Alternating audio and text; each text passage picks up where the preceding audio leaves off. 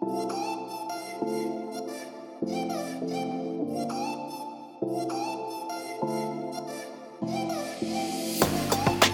まざまな事象を掛け合わすことでスポーツを捉え直しスポーツの知られざる視点や魅力について探るポッドキャスト番組「シンクスポーツ」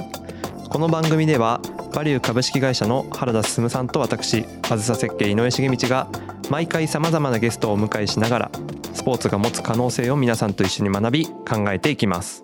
ホストを務めさせていただきます。バリュー原田です。よろしくお願いします。よろしくお願いします。さあ原田さんあのシーズン3に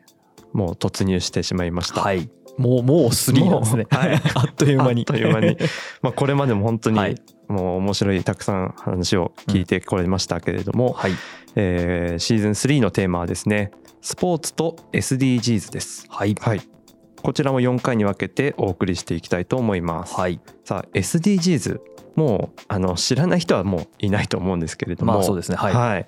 ちょっとままずはですね言葉の整理も少ししていきたいなと思ってます。はい。で SDGs はまあ持続可能な開発目標。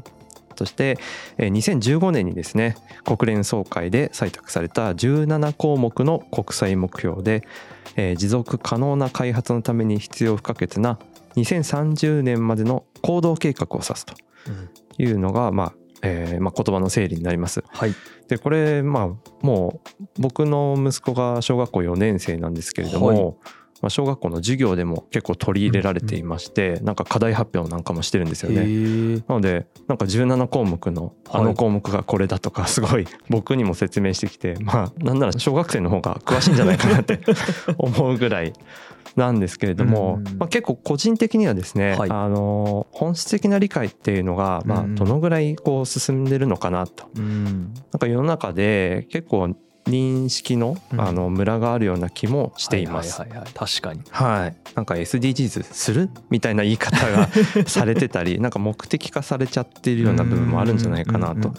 やっぱこういったものも本来なぜやるのかっていうのを明確にしていかなくちゃいけないと思っていますし、まあ、そういった部分でですねシーズン3では、はい。あの根本的なそういう理解をしっかり改めて深めていきたいなと思ってます。はい。でいろんな課題解決の場面でやっぱりスポーツを上手に活用していく事例やはい。アスリートが持つ可能性についても探っていきたいと思っております。はい。それでは早速ですね、えーゲストをお迎えいたします、えーフライシマンヒラードジャパンの斉藤恵里奈さんです。よろしくお願いします、よろしくお願いします。よろしくお願いします。えー私から簡単に斉藤さんのプロフィールをご紹介させていただきます。愛知県ご出身で現在フライシマンヒラードジャパン株式会社シニアバイスプレジデント兼スポーツエンターテインメント事業部ジェネラルマネージャー筑波大学大学院体育学修士取得後アップルコンピューターでマーケティングコミュニケーションシンクディファレントグローバルブランドキャンペーンを担当されています。その後プラダのマーケティングやラグジュアリーブランドのブランドマネージャーなどを経て現職に至ります。2021年の春には早稲田大学大学院のスポーツ科学博士を修了。国内外企業のスポーツスポンサーシップ戦略コミュニケーションを担当。現在はフリーでもスポーツ関連のコミュニケーションコンサルタントをされています。斉藤さん今日はよろしくお願いいたします。はい、よろしくお願いします。お願いします。それではそろそろ本編に行きたいと思います、えー今回のテーマは SDGs 再考察スポーツの親和性を探るというテーマでお話を伺ってまいります。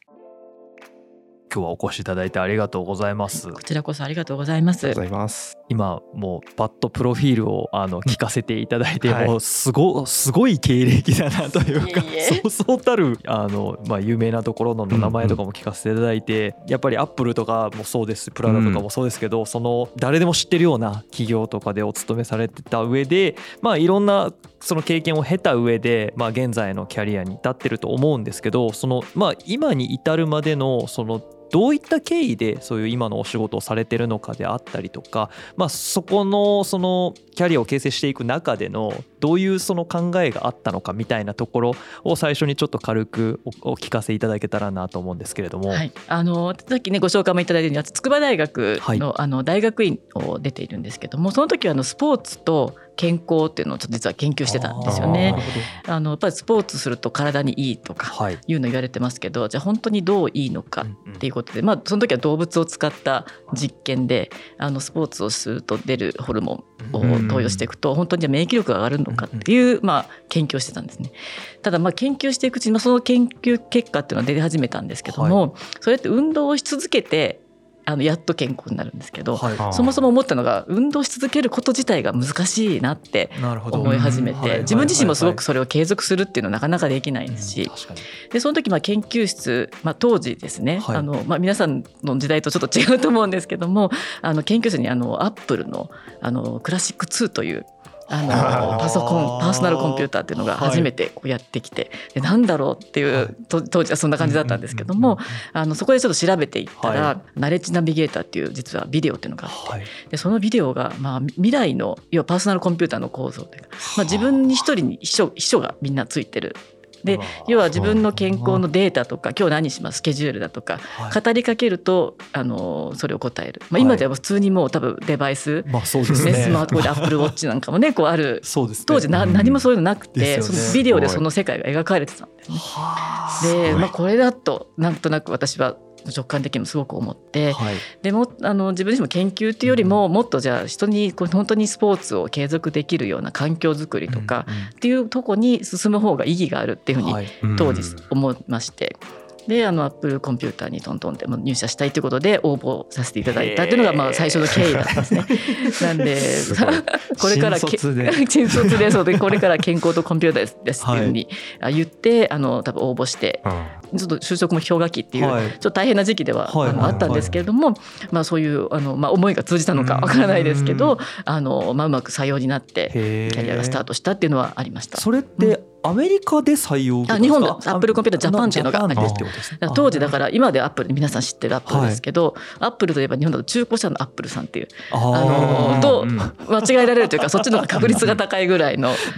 当時だったんですね。うん、でまあ、そこからそのあの、入って実際にじゃああのじゃ人をこう動かすというか、うん、あのね、運動を継続させるところっていうところでコミュニケーションっていうところで、はい、まあ、アップルでもちょうど私が入社した頃あのが実はあのちょうど赤字にアップルコンピューターがなってしまった時期で。はい、でまあ、当時シリコンバレーで一回赤字になると黒字に転化するのが本当に難しいっていう言われる時だったんですけど、まあ、見事あの復活、まあ、今の現状のアップルが世界ね、時価総額ナンバーワンっていうねあのブランドまで育ったアップルがあるっていう、まあ、とこなんですけどそこまでまだ来た。でそこの原点がやっぱりこのコミュニケーションっていう、あの部分だったのかなと思います。まあ、私の今いろいろこのキャリア積んでいく中ではこのコミュニケーションというかアップルの時のそのあの当時そのブランド復活したキャンペーンというのはまさに Think Different って言われる、まあ、業界の人はね割とこう皆さん知ってらっしゃるようなキャンペーンだと思うんですけども、まあ、このキャンペーンを経てあの、まあ、今の私のコミュニケーションの原理っていうのがちょっとあるのかなというふうに思います。で、まあ、突き詰めていくと、まあ、アメリカのこうブランドっていう、まあのやり方学んでで今度プラダっていうところは今度ヨーロッパのこのブランド、まあ、これも人を引きつけるっていう、まあ、ことで、あのいろいろと私も学んだことはあるんですけれども、まあ、このあのあの海外のこのブランドコミュニケーションっていう、まあ、ところから人をどう動かすかっていうのをこう学んでいくとこう日本っていうあの国の中のこのコミュニケーションというかいう部分がすごく海外と違っているとか、あの十分にそのコミュニケーション力を生かせないっていう、あのところをすごく感じてでコミュニケーションそのものをなんとかちょっとあのアップすることで日本の立ち位置をもっと世界でもちょっと強められるんじゃないかと思って今のエージェンシーというこうフライシマ・ヒラドっていう、はい、まあ、一応世界で言えば3本の指に入るところに、まあ、エージェンシーそのものに入って、でなんとかコミュニケーション力を高めようと思ってます。ただちょっとスポーツってね忘れちゃいけないのが、はい、あのこのコミュニケーションっていうところの力をとかスピードを加速させる、人をより動かすとかい。うパワーがあるのがやっぱスポーツ。もともとスポーツと私のノリコミュニケーションあのさっきの大学の時の研究からも、はい、まあ、スポーツが人の体にいいっていうところ、まあ、原点から入った時に、やっぱ本能と結びつく部分っていうのもあってこのコミュニケーション力を加速させるスポーツの力っていうのを生かして今こうあのスポーツとコミュニケーションという、はい、ところをあの一生懸命やらせていただいているというのが現在にちょっと長くなりましたけども、はい、ありがとうございます。でございます。じゃあアップルとかプラダにいた時はそのスポーツっていうところとはもう全く関わりのない部分そうですね。あの全くそうですね。その時はコミュニケーションということで、まあ、ゼロではもちろんないその要素の一つ一つスポーツがあったり、あのまあ健康があったりっていうのはありましたけれども、あの基本的にはコミュニケーションっていう、はい。ところをあのベースに、はい、やってました。今になってその過去というか昔やってたそのスポーツの部分とが結びついてっていう形ですよね。はい、なるほどですね。はい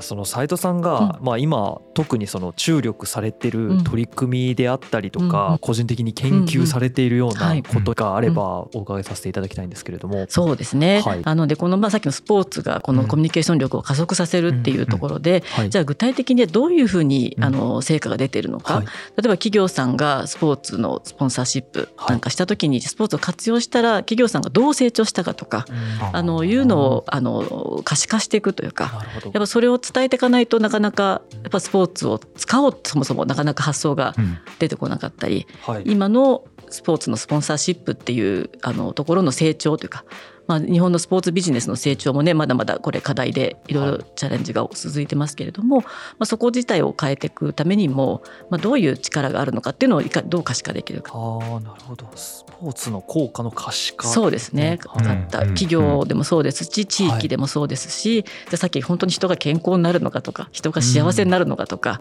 うん、あのスポーツを活用して本当に企業さんがどう変わったのかとかいう部分ですかね。はい。まあ、中でもですねさっきのアップルの話に戻ってしまいますけど、はい、私自身がアップルのさっきの Think Different のキャンペーンの話もちょっと出てきましたけども、はい、あのその時に出た教えっていうか、はい、あの学んでやっぱり Think Different って人と発想を変えるとか、うん、まあ、せあの世界を変えるためには自分をどう変えれるかっていう話がちょっと、あのあって。でその時に私自身もあの今の既成概念をいかにこう覆す発想、うんまあ、その目的を達成するためには規制にとらわれずに、はい、あたあの何か変えていくっていうこと、あのっていうことをあのすごくやってきたんですけども、はい、あのまあ、そこがすごくあの大事というかそこを大事にしていって、はい、まあ、それをあの今回このスポーツの中でもこう活かせないかというふうに思って、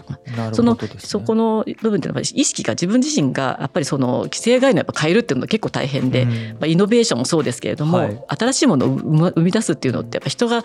すごいモチベーションを持つとか、意識が変わらないと変わらないので、まあ、どうそこを変えられるか、はい。はい、っていうところがあのポイントで。ね、はい。まあ、そこをちょっと中心に注目してやっているっていう感じですかね。ありがとうございます、はい。そういったところでのその、まあ、斉藤さんの活動の中で、まあ、今回スポーツと SDGs っていうテーマでやらせていただいてるんですけれどもそのまあ SDGs っていう部分とのその関わりというか SDGs を活用したその活動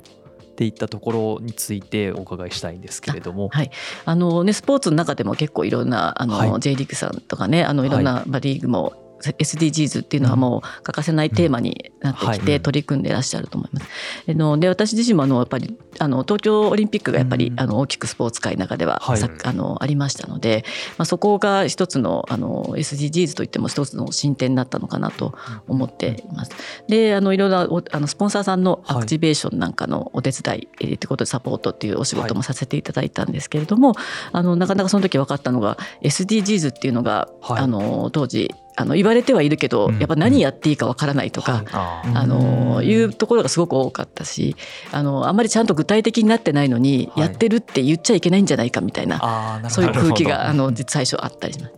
でもあの、まあ、国連の方々ともちょっとお話をしていくと、うん、まずはこう何かしら企業さんとか、まあ、あの取り組みというか、まあ、いろんなチーム、リーグでもやっている中で、まあ、少しでもやっていくっていうかその意識を持って取り組んでいくこと自体が大事で、その取り組み自体を発信していくことも大事だっていう、なるほど、はい、それをやっていくことで実際に関わる人の意識が変わっていくっていう、はいはい、まあ、ことがすごくあの重要なのかなというふうに思います、だから単純に SDGs に取り組んでそこからどういった成果が出たとかそういうところよりもまず大前提としてそこに関わる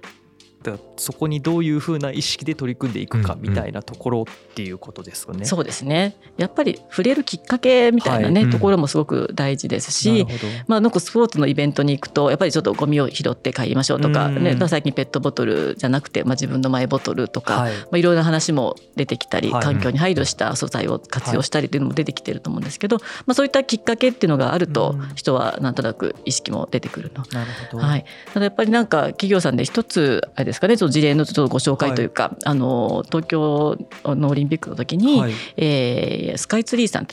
の、はい、あのお手伝いをしてました。はい、で当時はですねあの、まあ、コロナもあってなかなか十分な活動もない中なんですけれども、やはりこうあのスカイツリーさんもやっぱりグローバル、うんうん、世界の中でのあの、まあ、世界一高いタワーとしての、はい、えー、ポジションブランドのポジションを作っていこうという取り組みの,、あのお手伝いをしてたんですけれども、あのそそこの中であのやっぱりこういう世界の課題としてる SDGs っていうテーマですね、はい、まあ、ここは欠かせないだろうということであの私たちもあの国連さんと一緒にちょっと取り組むご提案をちょっとさせていただいて。で最初ですねあのやっぱり企業さんとしてそこまでまだできてないっていう意思があのあったんですけれども、あの実際その企画としてあの国連さんの、えー、周年のタイミングで,、でスカイツリーさんってあの色が店頭で買われるということで、ね、まあ、17色のあの、まあ、ライティングスペシャルライティングということで、うん、あのそういった企画ね、もちろんライティングだけじゃなくてそのライティングしてじゃあその意味が何なのかっていうことを伝えていかなければいけないので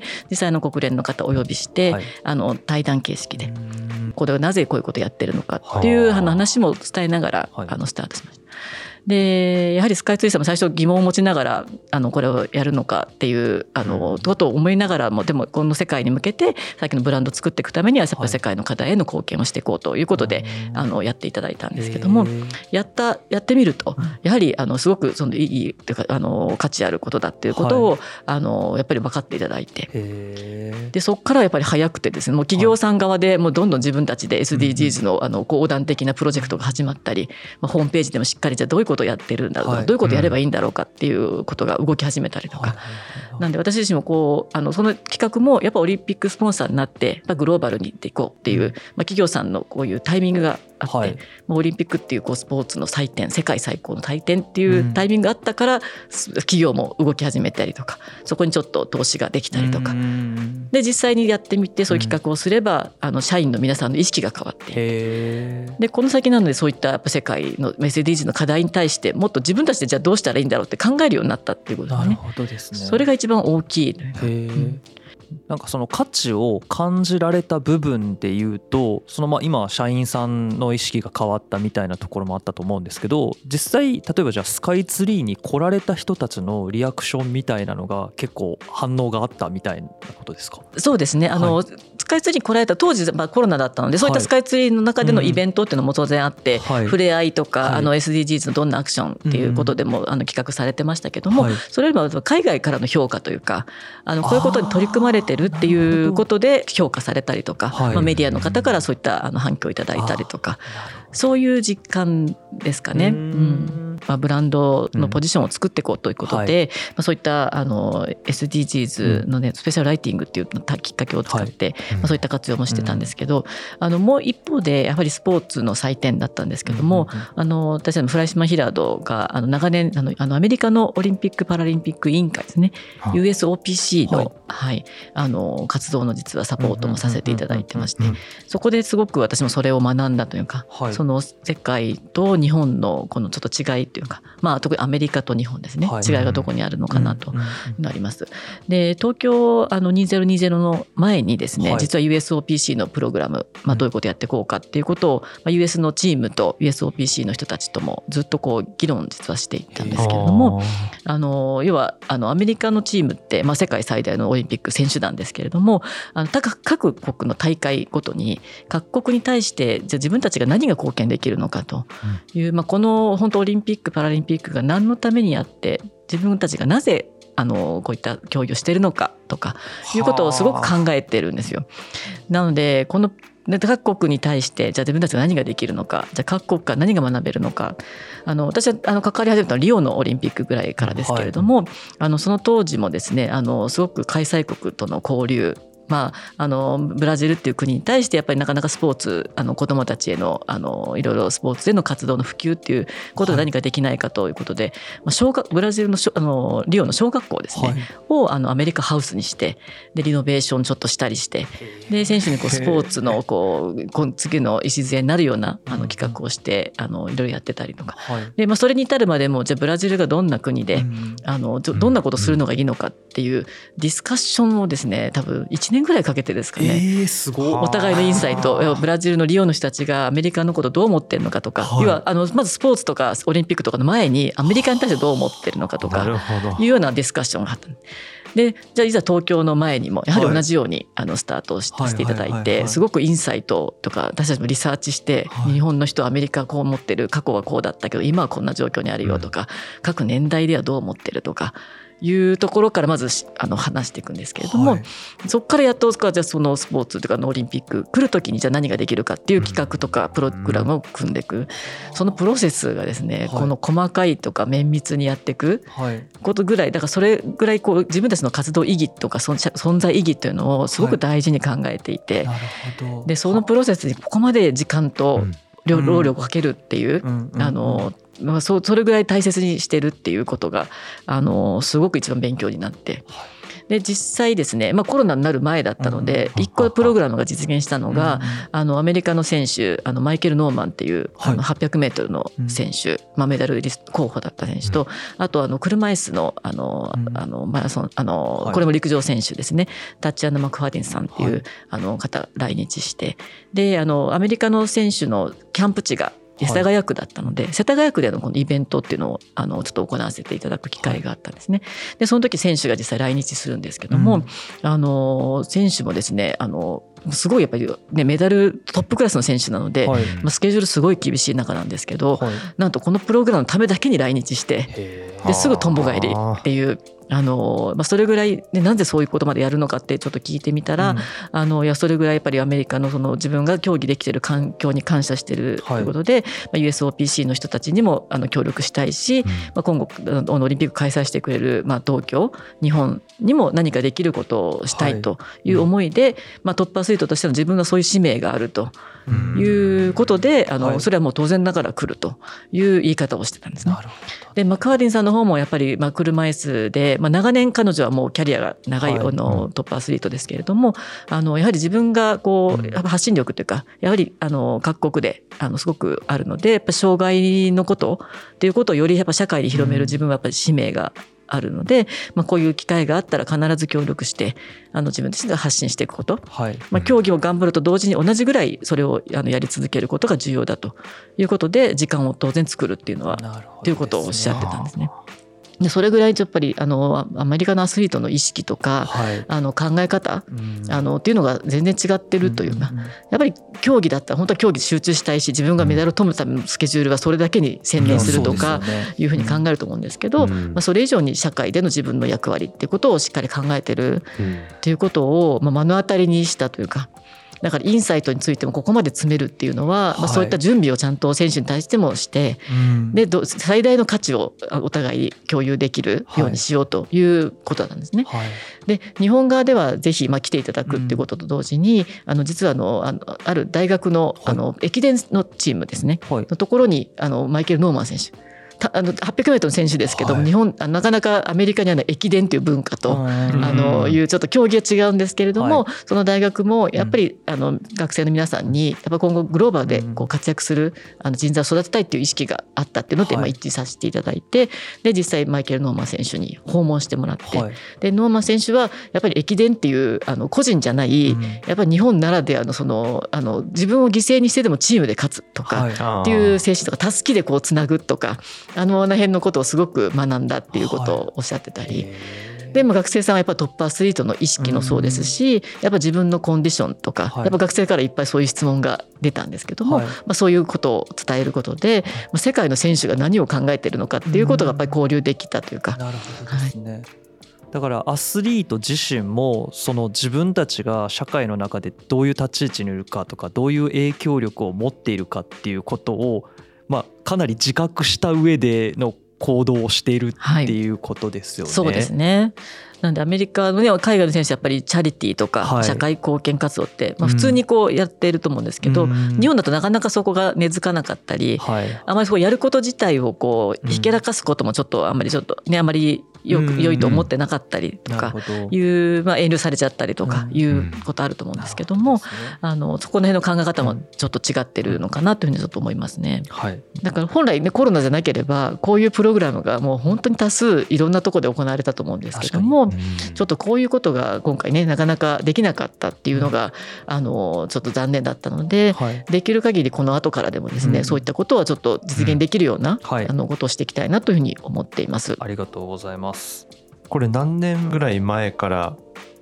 こういうリレーションの企画っていうのはやっていくんですか、あの東京のが決まってだから4年、あのリオ終わってもうすぐ次の年ぐらいからディスカッション始まりますね。はいはい、じゃあもうやっぱ3年ぐらいかけてかけてそうですね。最初1年はなくて本当にインサイトリサーチとディスカッションというかっていうような形でしたけどね。それって今の例ではアメリカのではそうやってたっていうとこなんですけど結構グローバルスタンダードというか世界的にもそういう感じでそうでしょうかね。あの私たちは特にあのアメリカに本社がある会社にい。るので、はい、そのやり方というか各そのあの選手とかそうい。うあの USOPC みたいな組織じゃない企業さんへの,、あの提案する時もあのそのインサイトのディスカッションというか、はい、それは結構あの、まあ、規模にももちろんよりますけれども、あるオリンピックスポンサートップスポンサーに向けた提案作りなんかは、あのそうあるニューヨークにあの世界各国から各拠点の人が集まってきて、は1週間かけてワークショップディスカッションで各国のインサイトが何なのか。でそのある一つのストーリーを詰めるためにものすごい膨大なディスカッションとワークを重ねて最後のこのワードを出すというかあのいうような作業をちょっと知ったりとか。そのプロセスはなんでやっぱりそれぐらいこうインサイト人の動かすインサイトというか、はい、掘り出すところの時間プロセスっていうのが、はい、あの使うっていうのはすごく勉強になりましたね。そういう意味ではグローバルっていうか、はい、あのやっぱり人の気持ちを動かすコミュニケーションを考えてる欧米のやり方っていうのは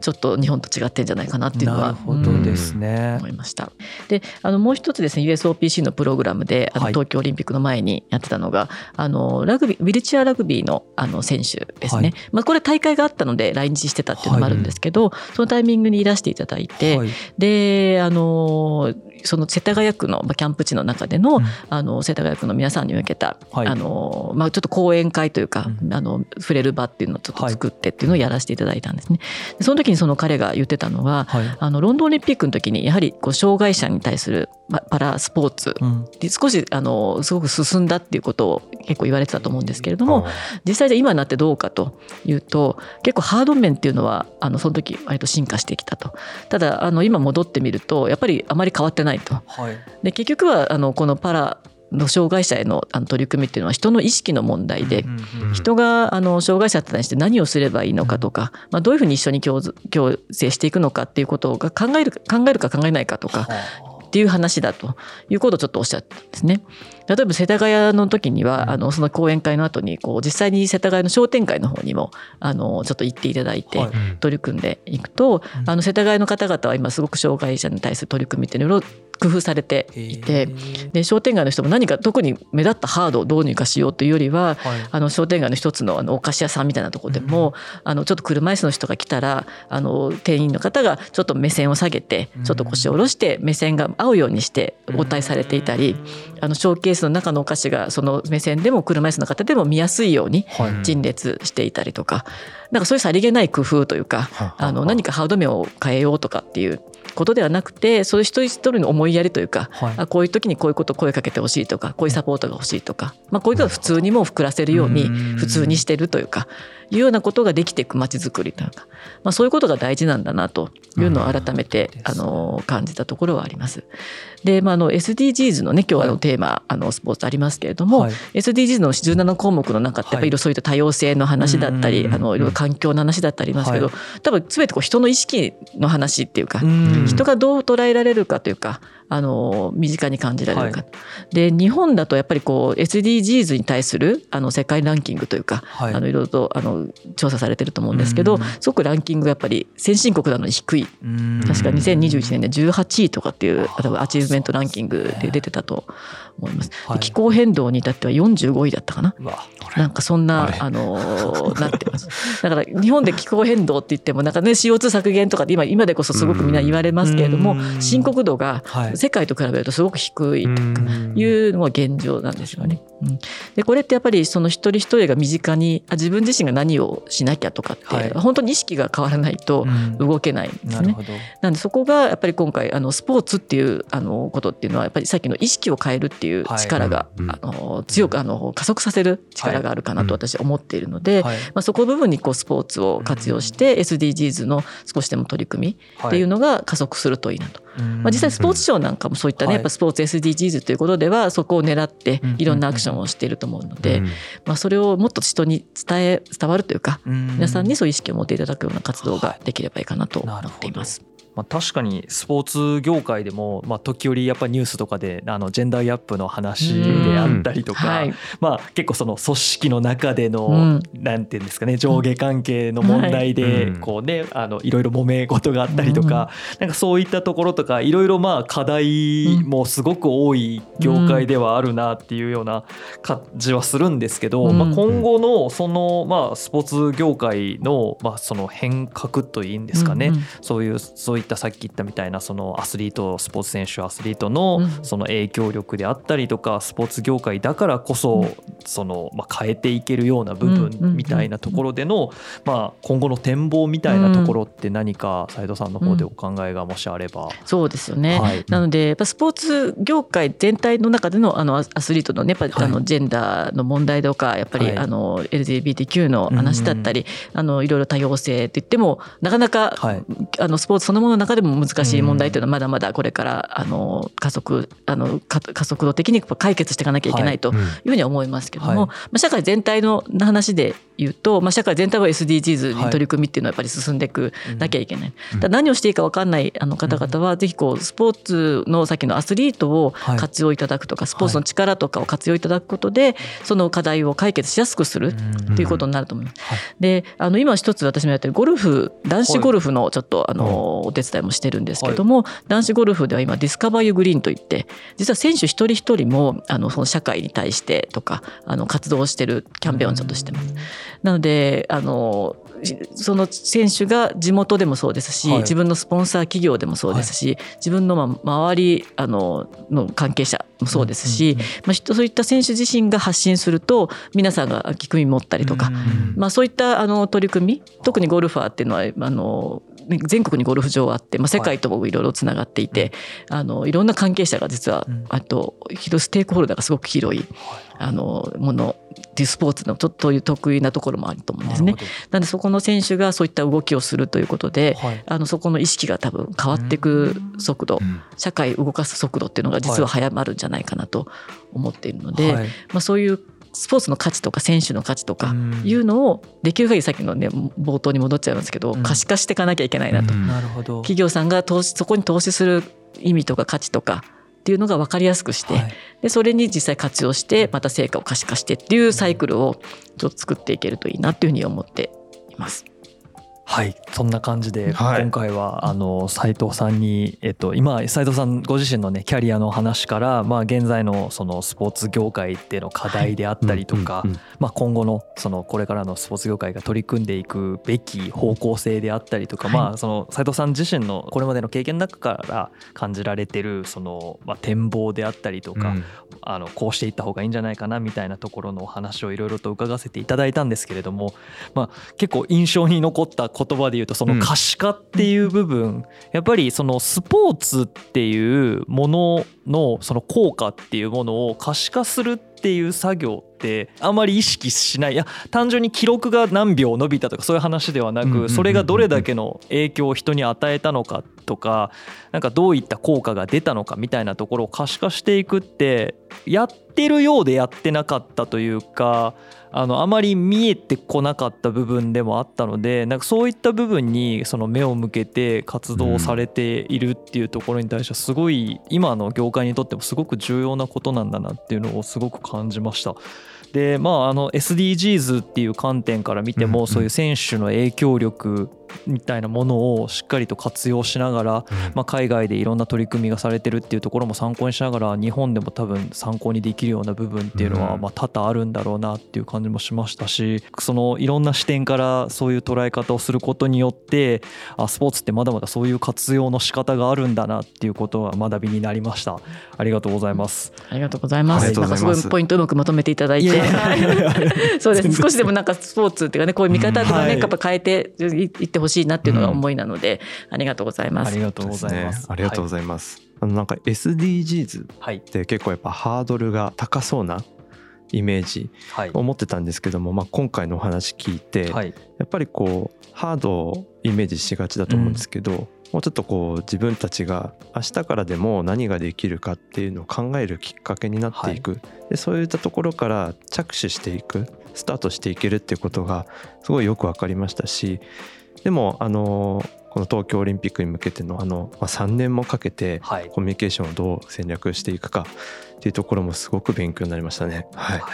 ということで次回もですねあの引き続きお話を聞いていきたいと思いますのでよろしくお願いします。はいよろしくお願いします、はい、今日はありがとうございましたありがとうございました。あずさ設計が提供するシンクスポーツは毎週月曜朝7時に配信予定です。ぜひ次回もお聞きください。ご視聴ありがとうございました。ありがとうございました。